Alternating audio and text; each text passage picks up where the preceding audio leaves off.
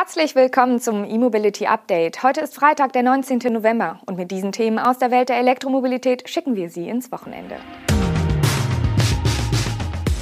GM eröffnet Factory Zero in Detroit, Fisker enthüllt Seriendesign des Ocean, Hyundai präsentiert SUV-Studie 7, Berliner Mercedes-Werk wird elektrisch und Suno Motors gibt Börsendebüt.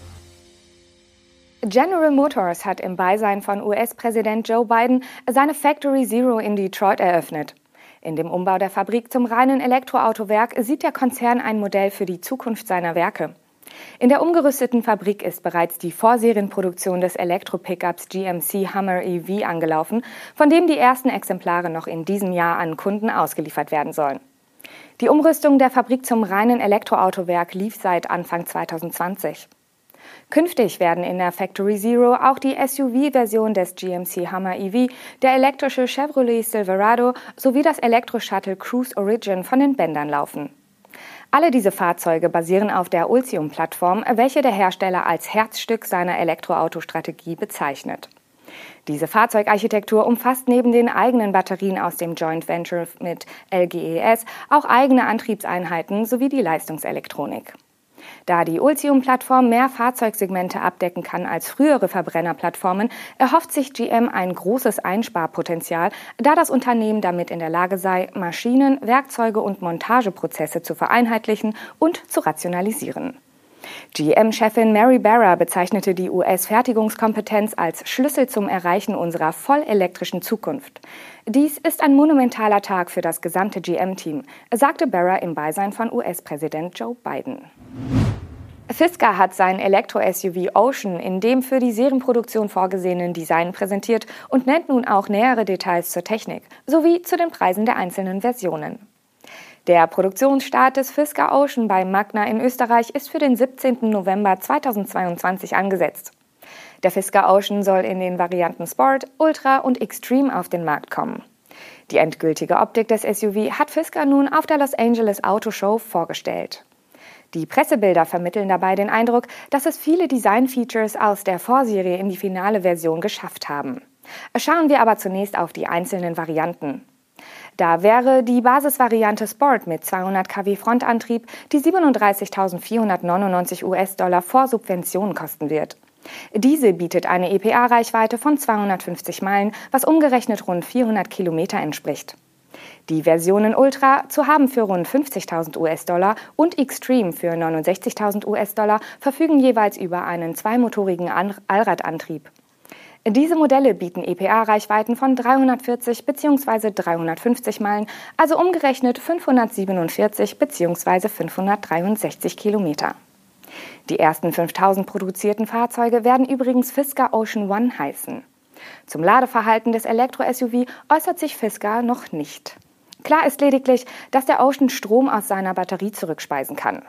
Zu den Designmerkmalen des Ocean zählen weit ausgestellte vordere Radkästen, 20 Zoll Räder, eine Windschutzscheibe, die nahtlos ins Dach übergeht und schlank gehaltene Lichtelemente.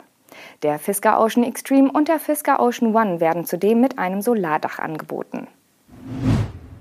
Hyundai hat auf der Autoshow in Los Angeles das batterieelektrische SUV-Konzeptfahrzeug 7 enthüllt. Mit diesem liefert der koreanische Hersteller einen Ausblick auf sein großes Elektro-SUV Ioniq 7. Das Serienmodell soll aber erst 2024 auf den Markt kommen, weshalb der Seven noch keine seriennahe Studie ist. Als technische Basis des Seven dient die Electric Global Modular-Plattform, die dem Seven bzw. Ionic 7 zu einer Reichweite von mehr als 480 Kilometern und kurzen Ladezeiten verhelfen soll. Die 480 Kilometer verwundern nicht, denn sie entsprechen zum einen exakt dem Wert, den Kia am Vortag auch für sein Concept EV9 genannt hatte. Zum anderen sind die 480 Kilometer die im US-Markt wichtige Schwelle von 300 Meilen. Zum schnellen Laden gibt Hyundai an, dass sich der Seven an einer 350 Kilowatt Schnellladestation in rund 20 Minuten von 10 auf 80 Prozent laden lässt. Das 800 Volt System der Plattform macht's möglich. Ohne Angaben zur Akkugröße lassen sich aber keine Rückschlüsse auf die Ladekurve ziehen. Weitere Daten zum Antrieb der Studie machen die Koreaner anlässlich der Messepremiere nicht. Bekannt ist nur, dass der Radstand mit 3,20 Metern nochmals 10 cm länger ist als beim Kia Concept EV9 und somit viel Platz für Batterien zwischen den Achsen ist. Der Seven verfügt über gegenläufig öffnende Türen hinten, was bei der Studie den Blick auf den neuartig gestalteten Innenraum freigibt. Optisch greift der Seven zudem einige Elemente des Ionic 5 auf, etwa die Pixel-LED-Grafiken, jedoch in einer eigenen Interpretation. Mercedes-Benz hat ein Update zur Transformation seines Berliner Werks in Marienfelde zu einem Kompetenzzentrum für die Digitalisierung und Fertigung von Elektrokomponenten geliefert. So wird der Standort sein elektrisches Produktportfolio künftig um die Montage von High-Performance-Elektromotoren erweitern. Die Technologie stammt von dem britischen Spezialisten Yasa, den Daimler übernommen hatte. Das Portfolio des Berliner Werks umfasst bereits heute Montageumfänge bei elektrischen Antriebseinheiten. Mit der künftigen Fertigung erhöhe man die eigene Wertschöpfung in Entwicklung und Produktion durch das Insourcing von Antriebstechnologien für Elektrofahrzeuge. Zudem sei der Aufbau des angekündigten Mercedes-Benz Digital Factory Campus weit fortgeschritten. Im kommenden Jahr soll eine Reihe modernster Pilotlinien und Testzellen in Betrieb gehen. Einen Wermutstropfen gibt es aber. Wie viele der aktuell 2300 Stellen im Werk Marienfelde, die noch großteils von der Fertigung von Verbrennungsmotoren und deren Komponenten abhängen, nach der vollständigen Transformation erhalten bleiben werden, ist noch unklar. Das Börsendebüt des Münchner Solarautoentwicklers Sono Motors ist geglückt.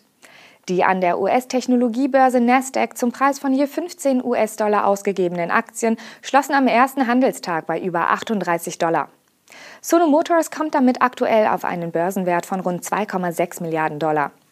Die Stammaktien des Münchner Unternehmens werden seit dem 17. November am Nasdaq Global Market unter dem Symbol SEV gehandelt. Das Solar-Elektroauto-Startup platzierte 10 Millionen Aktien zum Preis von je 15 US-Dollar. Das Volumen des Börsengangs beläuft sich ergo auf 150 Millionen Dollar, umgerechnet also gut 132 Millionen Euro. Zudem gewährt das Unternehmen den Konsortialbanken eine 30-Tage-Option zum Erwerb von bis zu 1,5 Millionen zusätzlichen Stammaktien zum öffentlichen Angebotspreis. Einen Tag nach dem Börsenstart verzeichnete Sono Motors bei Handelsschluss einen Kursplus von 155 Prozent. Ein vielversprechender Auftakt. Mit dem an der Börse eingesammelten Kapital will das Start-up die Entwicklung, die Vorbereitung der Serienproduktion sowie die Markteinführung seines Solar-Elektroautos Sion vorantreiben. Das war's mit unserem E-Mobility Update für diese Woche. Wir sind ab Montag mit den News und Highlights der Elektromobilität wieder für Sie da. Bis dahin wünschen wir Ihnen ein erholsames Wochenende.